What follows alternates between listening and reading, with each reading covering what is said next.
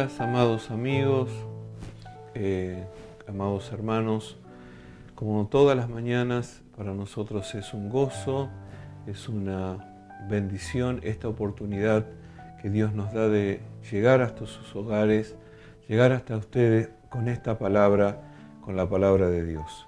Quiero compartir o seguir compartiendo el, el libro de Primera de Juan, epístola de Juan, la primera epístola, el capítulo 2, versículo 15 en adelante, para compartir algunos consejos que la palabra de Dios nos da y que realmente nos bendicen.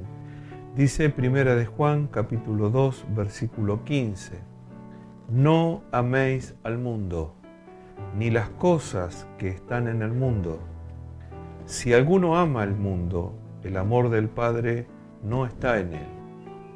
Porque todo lo que hay en el mundo, los deseos de la carne, los deseos de los ojos y la vanagloria de la vida, no proviene del Padre, sino del mundo. Y el mundo pasa y sus deseos, pero el que hace la voluntad de Dios permanece para siempre. Voy a volver a leer este versículo 17 que es el versículo que quiero eh, poner como base y fundamento de lo que vamos a compartir. El mundo pasa y sus deseos, pero el que hace la voluntad de Dios permanece para siempre.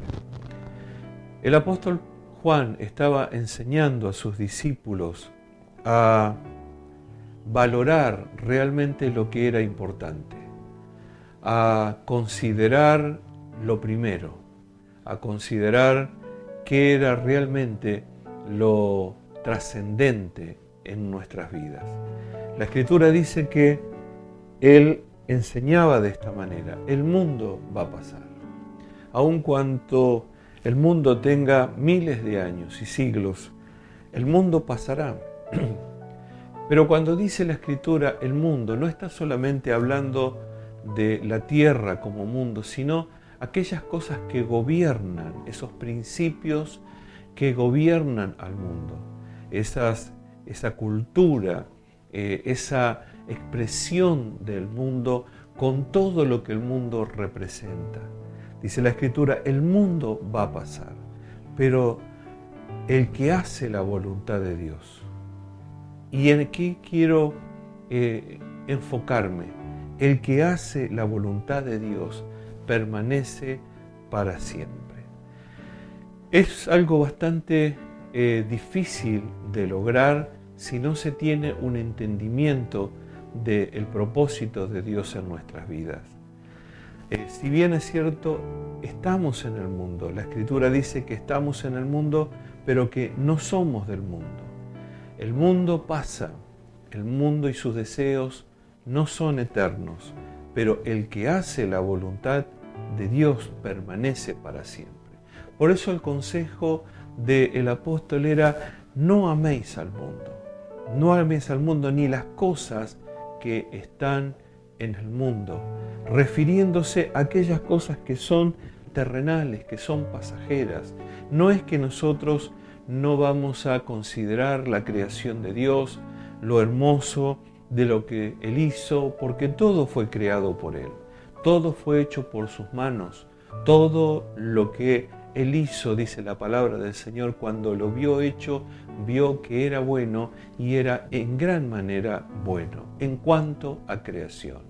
Pero cuando entra el pecado, eh, cuando entra la maldad, todo se degradó y el mundo comenzó a girar eh, de acuerdo a principios de maldad, cosas que eh, quisieron arruinar lo que Dios había creado. Por eso se necesitó un Salvador, un Redentor que pueda redimir la humanidad y que todo aquel que viniera a Cristo pudiera ser restaurado en su comunión con Dios.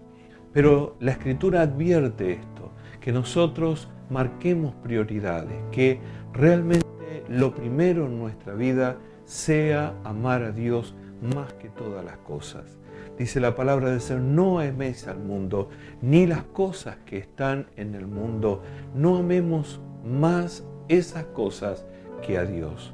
Como dije anteriormente, no es que no voy a considerar algo bueno, algo bello, algo que sea agradable, que sea, este, eh, que sea para bien, sino los principios que están el pecado, el error, el egoísmo, la maldad, eh, el orgullo, la soberbia, la inmoralidad, todo eso que hoy gobierna eh, una cultura mundana, humana, eh, no amar esas cosas antes que a Dios, no amarlas en lugar de Dios, no amar las cosas que están en el mundo, sino eh, amar a Dios. Si alguno ama al mundo, dice la Escritura, el amor del Padre no está en él.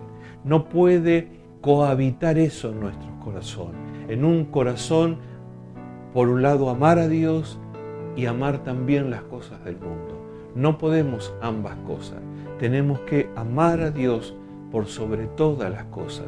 Y Dios nos permitirá poder desarrollar una vida en este mundo, de las cosas que Él hizo, que Él ha creado para bien y para nosotros, pero poniendo por sobre todas las cosas a Dios como el centro, como el eje de nuestras vidas.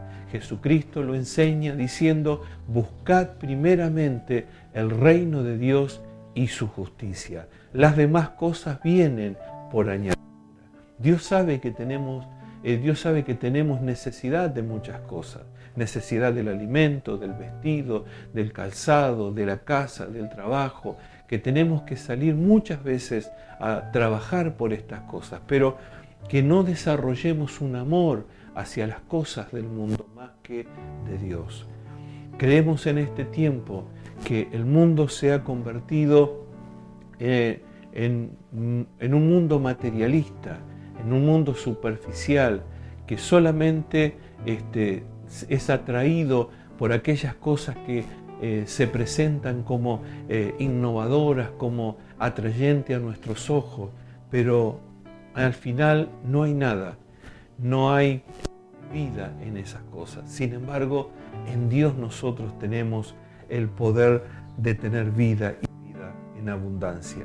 Porque todo, dice la Escritura, lo que hay en el mundo, los deseos de la carne, los deseos de los ojos y la vanagloria de la vida, no proviene del Padre, proviene del mundo, es del mundo eso. Y el mundo pasa, el mundo pasa, el mundo va a pasar, dice la Escritura, sus deseos van a pasar. Pero ¿qué es lo que va a permanecer? ¿Y quiénes van a permanecer? Es los que hacen la voluntad de Dios. Los que hacen la voluntad de Dios permanecen para siempre. Y yo quiero invitarte a ser uno de aquellos que permanezcan para siempre, que su vida sea una vida eterna en Cristo Jesús, que no se enreden en cuestiones temporales, en vanaglorias temporales, en deseos temporales, que en algún momento se terminarán. ¿Por qué no correr a los brazos de Dios, a los brazos del Señor Jesucristo y poder disfrutar de esa permanencia, eh, de esa eternidad de Dios que recibimos cuando recibimos a Cristo en nuestros corazones. Por eso, eh, amigo que estás escuchando, hermano que estás escuchando, no ames al mundo en su cultura, en sus principios, no ames al mundo en sus pecados, en sus inmoralidades, en sus cosas incorrectas. No llames a lo malo bueno. ¿eh? Tené convicción de salvación, quién es Dios en tu vida. Eh, busca primeramente el reino de Dios y su justicia. El mundo va a pasar, sus deseos van a pasar, pero el que hace la voluntad de Dios permanece para siempre. Ese es el propósito de Dios para tu vida que tengas vida eterna. ¿Cómo tener vida eterna? Creed en Dios, cree también en mí, dijo Jesús. Y yo creo firmemente que aquellos que han creído en Dios y han creído en Jesucristo, su Hijo, ellos tienen vida eterna. No van a pasar. Aun cuando pasen de esta vida terrenal, no conocerán esa muerte, sino que será separarnos del cuerpo para reencontrarnos en eternidad con todos aquellos que un día también tomaron la decisión de seguir a Cristo y de andar en la verdad. Que Dios te bendiga y será hasta la próxima.